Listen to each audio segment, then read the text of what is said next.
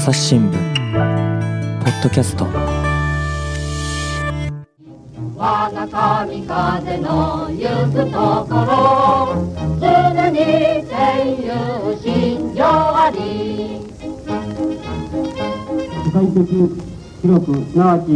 94時間18分という驚くべき快速飛行を観光しました、いえー、飯沼正明操縦士並びに深越千里機関士2人はロンドン到着以来当地、えー、在住法人は申すに及ばず英国の一般民衆から偉大な歓迎を受け全く、えー、センセーショナルな、え、感激を与えております。えー朝日新聞の岸上太郎です。えーっと、えー、大朝日新聞航空部次長馬淵俊之さんにお越しいただいています。よろしくお願いいたします。よろしくお願いいたします。えーそれから、えー引き続き、えー、コンテンツ編成本部坂本照明次長です。よろしくお願いします。よろしくお願いします。はい、ということでですね、前回そのヨーロッパへ向けた訪問飛行をですね、大正14年に、えー観光したあー初風号、こち風号という2つの飛行機についての話をお聞きしましたけども、えー今回はさらにその何年後かになるんでしょうかね、えー、とさらに遠くへ、えー今度は圧倒的なスピードで、えー飛んだ飛行機があるということでですね、これはまあその今冒頭に流れた音源っていうのは、それにまつわる音源になるんですかね。はい、そうです。はい。えーっと1937年、はい。えー昭和12年、はい。えー4月6日に、えー東京の立川飛行場から離陸して、えー9日午後にロンドンクロイドン飛行場に到着した飛行機がありまして、はいはいこれが朝日新聞社の神風号という飛行機になります。はい1万5357キロを94時間17分56秒で結びました。でこの音声はですね、えーこの飛行に挑んだ、えー飯沼正明操縦士がロンドン到着の翌日に現地から日本に向けて放送したラジオ放送を録音したものです。えー日本でレコードに録音されたものを航空部で、まあ、保管していて、えー戦後になって録音テープから CD に、焼き直して、保存されていたものになります。はい。えーっと、前回は、その、日本からローマの間を、まあ、何箇所か訪問飛行ということで、2ヶ月かけて、えーっと、飛んだというお話でしたけども、今回はこの94時間っていうのは、4日足らず、4日ぐらいですかね、で飛んだっていうような記録になってるんですが、これはまたちょっと趣旨が違うというか、こう、まず、まず目的地がロンドンだったっていうのは、まずどういうことかというところから。えー、とこれはですね、えーこの年にイギリスでジョージ6世、えー今のエリザベス女王の先代の、えーイギリス王になるんですけども、えー国王になる戴冠式が開かれていますでこの戴冠式を日本からお祝いするという目的で、え日本から飛行機を飛ばすことを目的としたプロジェクトになりますで、えーまあ、新聞社の目的としてお祝いと同時に戴冠式の様子の写真とニュース用映画フィルムをあの現地からえより早く持って帰ってくる。で、ライバル新聞とのお速報競争に勝つという目的がありました。映画フィルムって動画ですか、要するに。そうですね、動画ですね。坂本さん。映画フィルムは動画です。だから、あの朝日新聞が今あの動画戦略にあの非常に力を入れて ますけれどあの実は朝日新聞はあの動画に実は早くから力を入れてた新聞社ではありましてですね今手元にあのこちら朝日ニュース映画が歩んだ道という冊子をニュース映画？はい社内でまとめた冊子があるんですけど、うん。これを見るとあのこれもあの飛行機の歴史とだいぶ被るんですけど、うん。大正9年頃からもうあの写真とは別にあのうん。映画の撮影を始めててですね、はい。い、あのいろんなところで上映会なんかをですねはい。開いてるという歴史が出てきてます。だからあの、実はこの飛行機の歴史とこの朝日新聞の動画の歴史って実はほとんど同じタイミングで始まり、まあ、相性が良かったところもあると思うんですけれどもあのその大正時代に始まってあのその後の、まあ、戦争ですね。えー期なんかでも記者がその写真とともにこの映画のカメラを回して動画を撮るなんてことも結構やってたみたいで今もあの記者が取材のついでに取材のついでっていうかもう取材そのものですけど動画を撮るっていうのも一般化してますけど今振り返ればもう80年90年の昔からそれやってたとうんいうのが改めて分かってあ何も最近始まったことじゃないんだなとその新聞社の動画戦略って,、はい。っていうことがすごくよく分かります。はい。もうごめんなさい。もう一つですね。はい。まあ写真をいち早く届けようという目的になるんですけどこの頃ってこう海外で撮られた写真っていうのはどういうふうにして届いてたんですか？このお神風号のあの取り組みがある昭和12年の頃っていうのは、はい。えー実はまさに新聞社間で写真をいかに早く遠くで起きた出来事の写真をいかに早く載せるかってところで新聞社間がめちゃくちゃ競争してたうん。時代でもあって、あのいわゆる写真の伝送はい。いわゆるファクシミリのあの、まあ、初期型みたいな機能がですね、えー初めて登場したのが昭和3年のですねあのはははは。昭和天皇の即位のはい。式典、はい。えーって言われてるんですけどもそれが初めてその電話回線を通じて写真を送るっていう取り組みがまあ実用化、はい。新聞において実用化されはい。たケースでして、はい。まあ、それ以前はまあ基本的にこう手で運ぶしかなかったうん。という現実があります。はい。で昭和12年という頃になってくると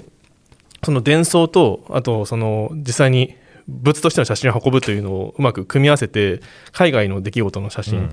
とかもいかに早く運ぶかというようなことがあのすごく 競われてたところででしてですね、はい。あのーまあそうですね。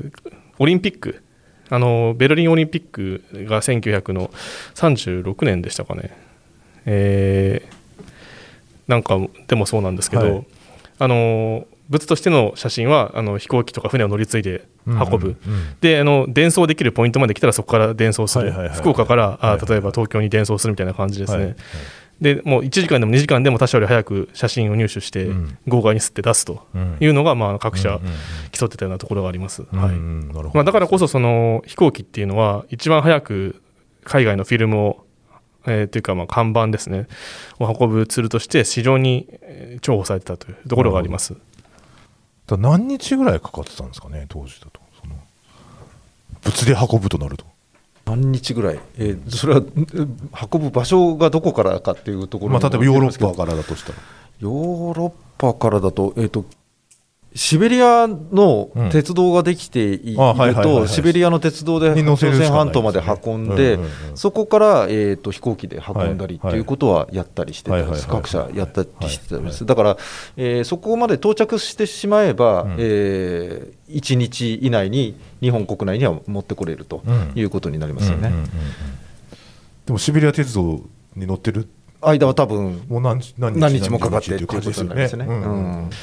ヨーロッパよりも多分あの中国大陸、はいはい。あの戦争の関係で、はいはいはい。あの一番日本の新聞があの欲してたのは中国大陸でのニュース写真はい。だと思われるんですけど、うん。あの昭和3年の1928年の張作霖爆殺事件の時の写真がですね、えー朝日新聞に発生後お発生の翌日かうん。の夜にあの号外として載ったというのが驚異的なスピードということで当時、はい。えー語られてます、はあのこれもまさに飛行機で運ばれたケースなんですけど、1928年のお6月4日未明にあの中国の奉天、うん。えっと、現在の信陽ですね。はい。で、えーの郊外で起きた事件なんですけど、はい。近くに合わせた朝日新聞のカメラマンが写真を撮りました。で、えーその時にですね運ばえー写真を運んだ飛行機がまさに初風です、はいはいはいはいちょうど大連にうんいたんですけど、うん。あの大連に直で持っていけばよかったんですけどそのだ初風が大連に止まってるということをカメラマンは知らなくてですね、あの奉天からプサン行きの列車に積み込むわけなんですけどああ行ってしまったということでその本社からの指令ではい。初風の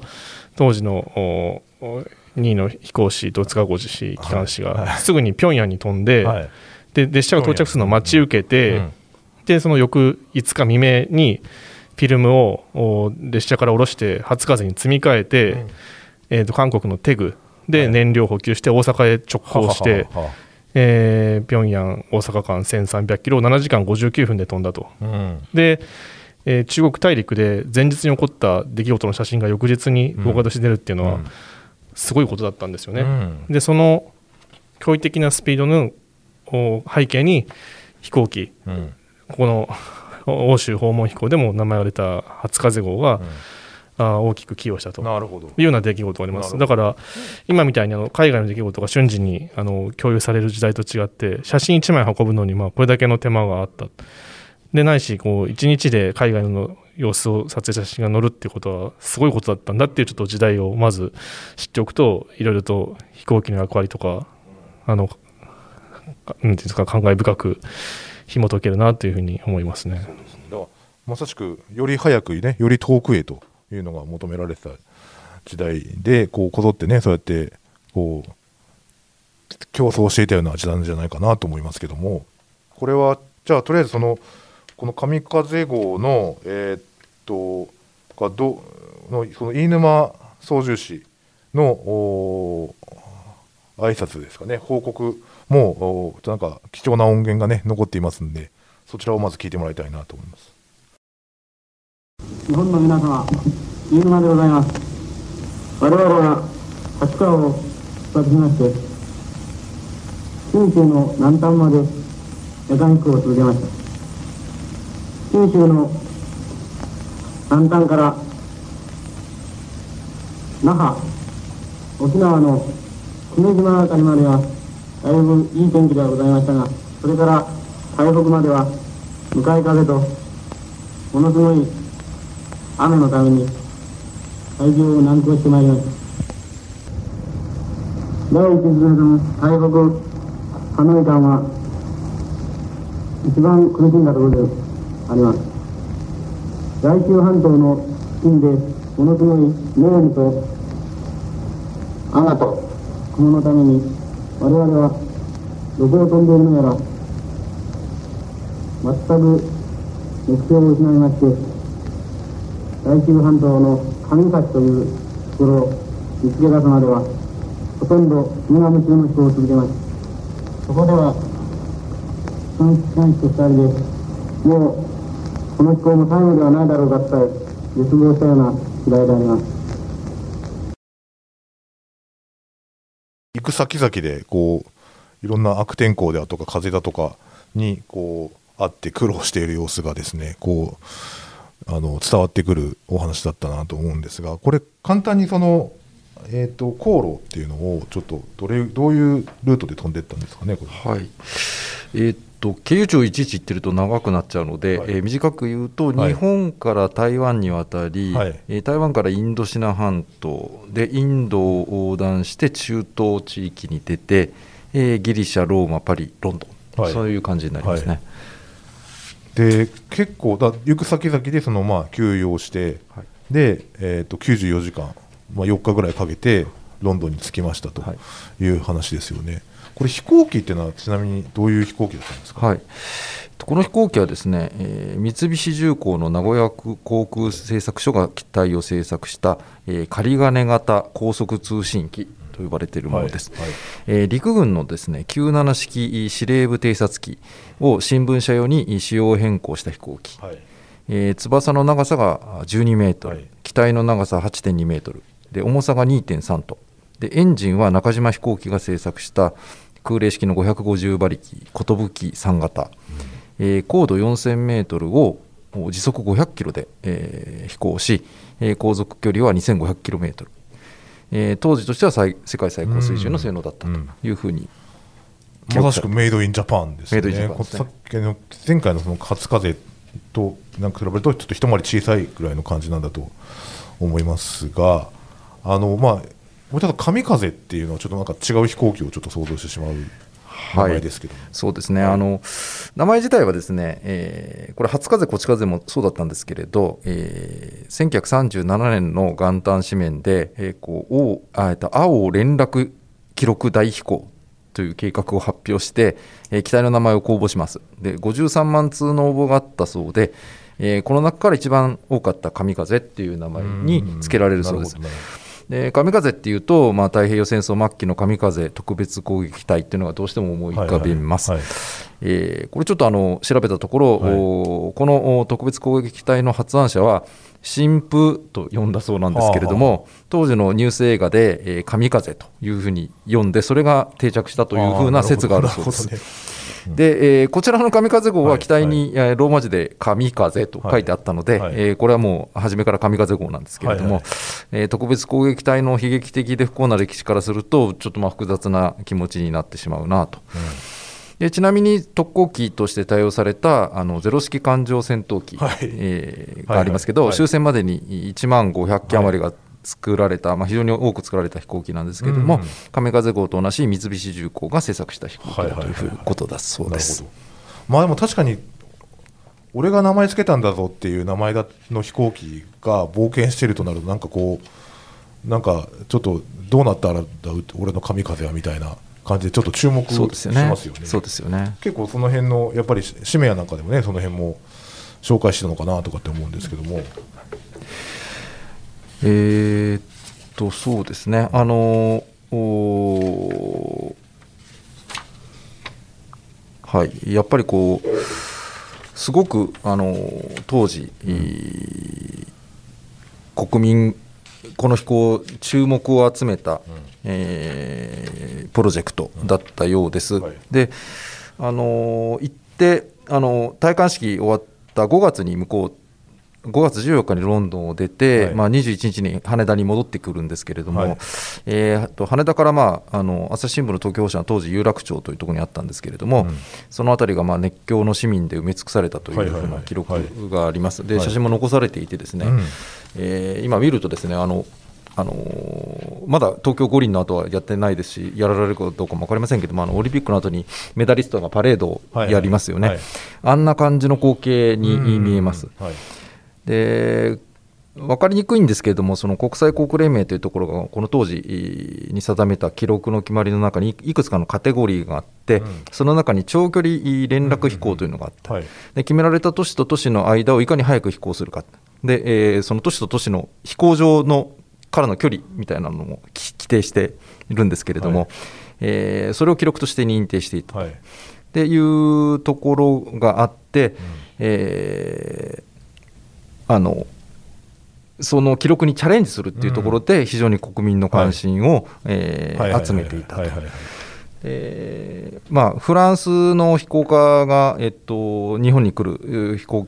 あのチャレンジをするんですけれども、うん。福岡まで来て、福岡で墜落しちゃったっていうようなことがあったりとか、もう日本まで来たみたいなもんですけどね。もんだけれども、うん。結局、そのい飛行場の記録がうん決められてるので、福岡までだとマラソンでいうと足り40キロ過ぎてリタイアするみたいな。足りてないということになりますね。で偏西風というのがありますので、うん。飛行機あの、西から東に来る方が気象条件いいはずなんですけれども、早いですもんね。それに逆らって東から西に行くんだとうん。いうこと、おそういうことに挑んだということも、まあ、ヨーロッパの世界、はい。航空界では驚きだったと。はい。で、えまあ、航空の世界で高圧国だった日本が、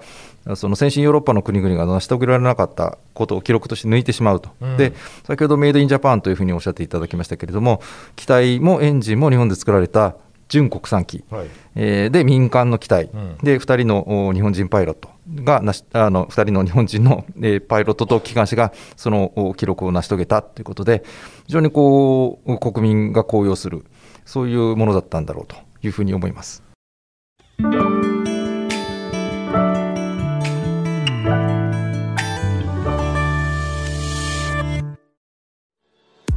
朝日新聞ポッドキャストニュースの現場からある種すごい興奮している中で笑顔を見せてると、トランプ氏の呼びかけに応えてですね、ええその祝祭的な雰囲気っていうのが現場にあった。その子供のまだライオンなんですけれども、はいはい。ただなんですね。ただ。はい。余剰動物っていう言い方が業界の中ではあるんですけれども、世界有数の海外取材網国内外各地に根を張る記者たちが毎日あなたを現場に連れ出します。音声で予期せぬ話題との出会いを。朝日新聞ポッドキャスト。ニュースの現場から。あのーこれちなみにですね、あのえだから、えっと東京ロンドン間っていう意味で言うと、それまでそのお飛んだ飛行機っていうのはあったんですか、その世界の中で。えー東京、ロンドンの間を飛んでるのはあるあるんです。あるあるのはあった。はい。ただ、うん。その時間的にですね、うん。初風、こち風みたいに、あのもう何日も。か何日も、ってか、何ヶ月もかかっていくっていうんじゃなくって、はいはいはい。え4日足らずではい。行っちゃうっていう、はい。4日ぐらいで行っちゃうっていうところが、うん。やっぱりすごいですね。はい、これ、何がすごいのかっていうところで言うと、まあ、さっき今言いました、確かにその今ね、その気象の話がいっぱい出てきましたけど、あのこう気象条件が良くないところを、そのこう休まずにというか、こう絶え間なく飛ぶ、そのなんか結構、パイロットの肉体的に辛いところがはい。あったような、はい。先ほどの飯沼飛行士のは操縦士の話でしたけど。そうですね、はい、あのなんか途中そのなんかもう陸が見えなくてどこ飛んでるんだかわからない日があったりとか、あの飯沼飛行士が、えっと飛行が終わった後に、はい。あの新聞に連載を書いてるんですけれど、でその連載をもとにしてですね、えっとこの航空随想という、はい。今私手元に持ってますけど、このお本を出してるんですね、はい。で本の中で、えーその下半身がもうしびれて感覚がないええ。とか、あの眠気にあの襲われて、はい。あのもう非常に困ったとか、はい。そんなことはすごく書いてありますうん。ね。一日何時間ぐらい飛ばしてるもんなんですか、えっと暗いうちから上がって、うん。あの夕方になって降りるみたいな、はいそんな感じだったんでね。夜は夜はやっぱり飛飛べない。い、で夜あの、暗いうちから飛ぶんですけれど、うん。あの明るくなるのを期待して、ん。あの飛ぶっていう感じみたいですね。夜間もあのちょ夜間にその降りるとなると大変なので、当時まだうん。その、今みたいに景景気飛行とかができるはいはい。わけでもないので、えー基本は明るいうちっていうことだと思うんですけれども、うん。あの午前3時とか4時ぐらいに上がってるみたいなことが書いてあったりはい、しますね。だそれずっとこう座って操縦してるわけですもんね、はい。だからその操縦士はそのこの飯沼操縦士ただ一人で、はいね、今だったらねその飛行機は副操縦士が必ずいてみたいなはい。感じで飛んでる飛行機が多いかと思うんですけど、はい。そのまあやっぱり丸一日車運転するのも大変な今ね僕ら車運転するとねそれ実感しますけど飛行機って言ったらまた全然こう神経の付け方が違うなと思うますよね。そうでしょうね、あの多分一瞬の判断で、まあ、車も一緒ですけど、よりその一瞬の判断で、うん。もう即命に関わるというはい、うところはいがありますからね。坂本さん、これだから新聞社という、まあ、意味合いもそうですし、そのまあ、に日本航空士という意味合いにおいてもですね、この、えー、と94時間という時間でロンドンまで飛ぶ、この時代に飛ぶというところの意義っていうのをこう坂本さん、どういうふうにご覧になってますか？そうですねあの先ほども申し上げましたようにあのニュースを早く運ぶという意味において、あのこの時代におけるまあ一つの到達点だったと思います。あの前年の1936年のベルリンオリンピックで国際間のあの伝送写真の取り組みっていうのは初めてされたあ初めてだったかなあのされたんですけど、はい非常にあの画質が悪くってですね、うんうんうん。何が映ってるか分かんないと、はい。でだからあのなんとかこういろいろと,、えっと筆で書き足したりとかこうなんかなんとか輪郭をはっきりさせようとしたりとかですね。大変な苦労話があったようなんですけど、はい。やっぱりこう伝送は便利なんだけどもやっぱり当時の機械の画質っていうのは非常に低かったと、でやっぱりあの通信社の配信の記事写真だとどうしても横並びだよねということでこの、えー神風号の青連絡飛行の主たる目的の一つっていうのはやはりそのジョージ6世の戴冠式の写真とニュース映画を持ち帰ることに、まあ、メインの目的の一つがあったと。でやっぱり質のいい写真を豊富にどこよりも早く手に入れたいニュース映画もやりたい。これはもう前年のベルリンオリンピックの、まあ、教訓もあってだと思うんですけど、はい。その100枚以上写真持ち帰ったというふうにされてますけども、うん。それがあーあの達成されたつまりあの行くのももちろんそうなんですけど、まあ、帰ってくるというところで、えーその海外ヨーロッパの写真がこれだけ早く持ち帰られたというところにもやっぱ大きな意義があるだろうというふうに思いますし、うん。ただこの後おえー国際間のあの伝送技術っていうのも飛躍的に発展していきますんでですねだからまあこれがある種その物をあの人 あの実際に運ぶリアルに運ぶという意味における、あの一番速い速度を到達させたあ取り組みという意味でやっぱり大きな意味があるんですけど、はい。それ以降のだからあの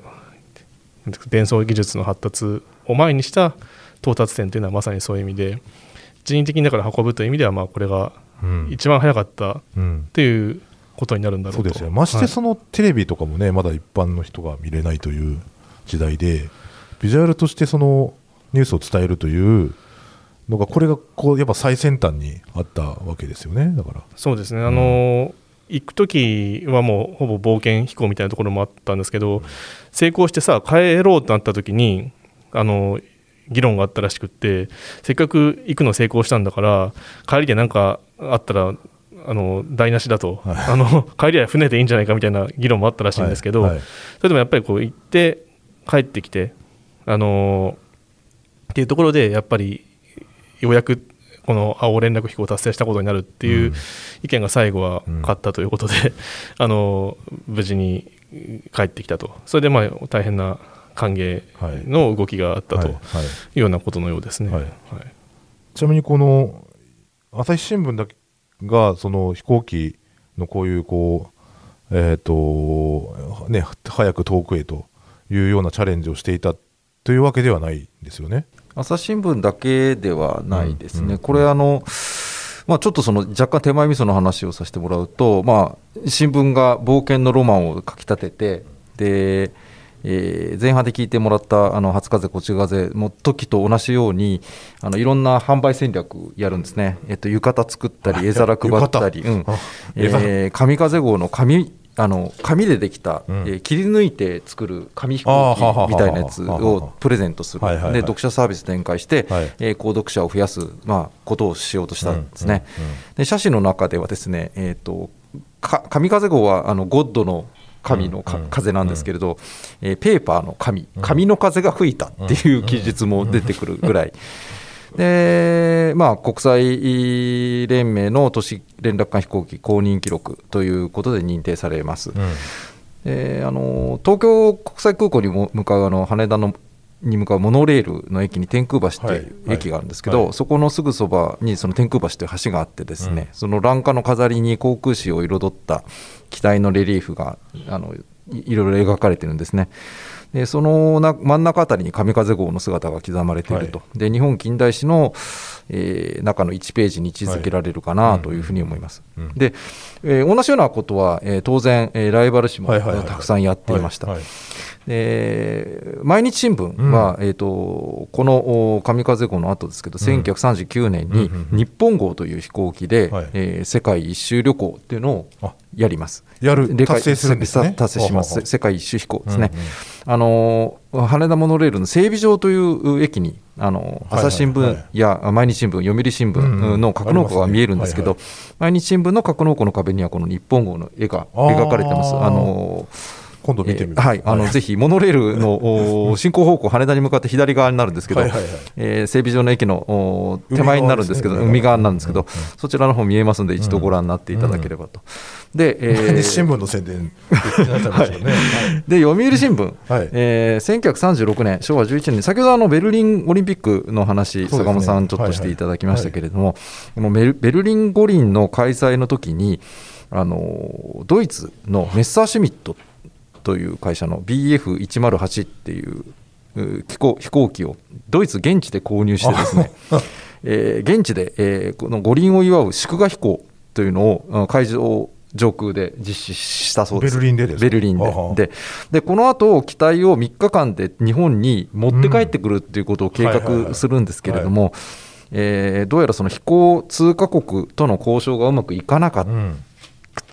断念して、はいで船であのこの飛行機を持って帰ってきたという。はいでもしこれが成功していたら、やっぱりこの神風号と同じように、まあ、日本人、まあ、あのドイツの飛行機だけど、日本人の操縦士があの操縦して、えー日本まで持って帰ってきましたよと、で当然、おそらくそのベルリンオリンピックの様子のフィルムやを積んで帰ってきたって、そういうことをけ考えてたんじゃないかなって思います。なるほど。まあ、確かに今、その飛行通過国ってね、どこの領空を飛ぶかっていうのも結構、そのね、それこそ記録にも関わってくるし、はい。はい。そのこう本当は最短の距離でこの国の上を通りたいんだけど、はい。今はね、多分そのあれですよねだろその、今のロシアの上空あたりを通っていくのがヨーロッパ便の一般的なところなんですかね、よくわかんないけど。そうですね、北を回って、北極圏の近くを通つと通っていくっていうのが、多分一般的なんだろうと思います。そうですよね、はい。でこうただ、こう南回りで行ってるわけじゃないですか、この要は東南アジアの方からインドの方にっていう感じで飛んでるのっていうのは、やっぱ当時のこの時代背景みたいなのを反映してるおそらくあったんだろうと思いますけどね、でこの、えっと、記録を調べたところ、読売新聞も、えっと、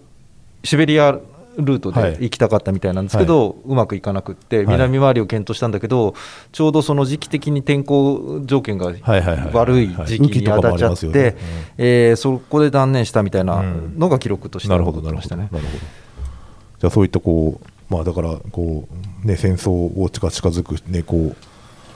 緊迫した時代だったとは思うんですけども、そううそですね。した中で、こう、こういう挑戦をお成功させたというおお話でした。えー、とこの後ですね、また戦争の時代に入っていくということでですね、その辺のお話はまたあ次回お聞きしたいと思います。えー、一旦この辺で引き立ちらせていただきます。ありがとうございました。ありがとうございました。ありがとうございます。